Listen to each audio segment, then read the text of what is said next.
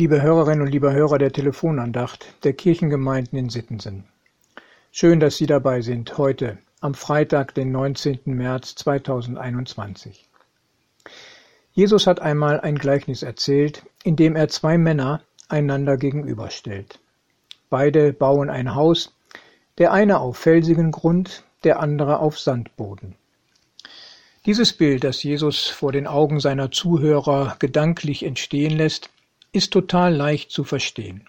Man weiß beim Zuhören schon gleich, was er damit sagen will und weiß schon, was als nächstes passiert, während Jesus die Geschichte noch erzählt. Es kommt ein starker Wind und Regen und das eine Haus fällt zusammen, weil der Sandboden weggespült wird. Das andere Haus bleibt bestehen und jedem ist klar warum. Es ist auf Fels gebaut. Ich denke, dies Gleichnis ist auch heute noch sehr verbreitet und vielen Leuten bekannt, auch bei denen, die nicht die Bibel lesen. Im alltäglichen Leben hat sich das sprichwörtlich erhalten, möglichst nicht auf Sand zu bauen. In den verschiedensten Bereichen unseres alltäglichen Lebens wird der Spruch immer wieder mal gebraucht. Jesus hat das Gleichnis allerdings auf den Umgang mit dem Wort Gottes bezogen. Es geht ihm um Menschen, die Gottes Wort hören und ihr Leben danach ausrichten. Davon sprechen Losung und Lehrtext am heutigen Tag. 3. Mose 20, Vers 8.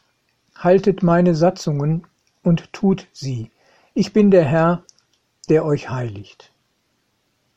Und Matthäus 7, Vers 24. Jesus spricht, wer diese meine Rede hört und tut sie, der gleicht einem klugen Mann, der sein Haus auf Felsen baute.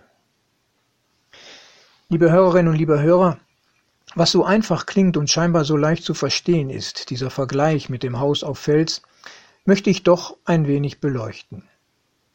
In beiden Versen für heute steckt etwas, das wir so ganz selbstverständlich lesen oder hören, aber das doch nicht so selbstverständlich ist.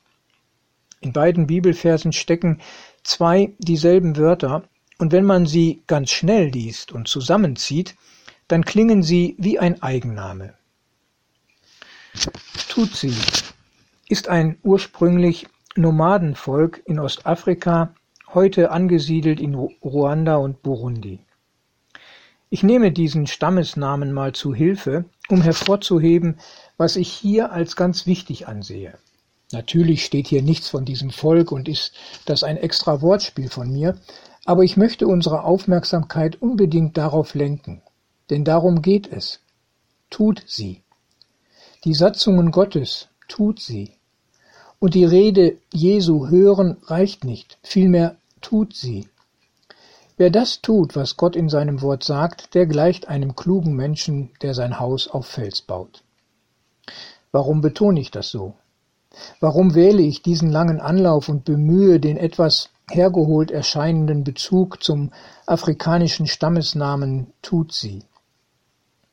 Weil ich möchte, dass dies hängen bleibt und mitgenommen wird. Mit dem Wort Gottes können wir etwas anfangen, etwas machen. Wir können die Impulse aufnehmen und umsetzen. Wir können etwas tun. Mit der Rede meint Jesus die sogenannte Bergpredigt, in der sehr viel ganz konkret und praktisch drinsteckt. Und am Ende ist es an uns, diese Angebote auszuprobieren. Und dann heißt es, tut sie. Herzliche Grüße, Ihr Pastor Ralf Schöll.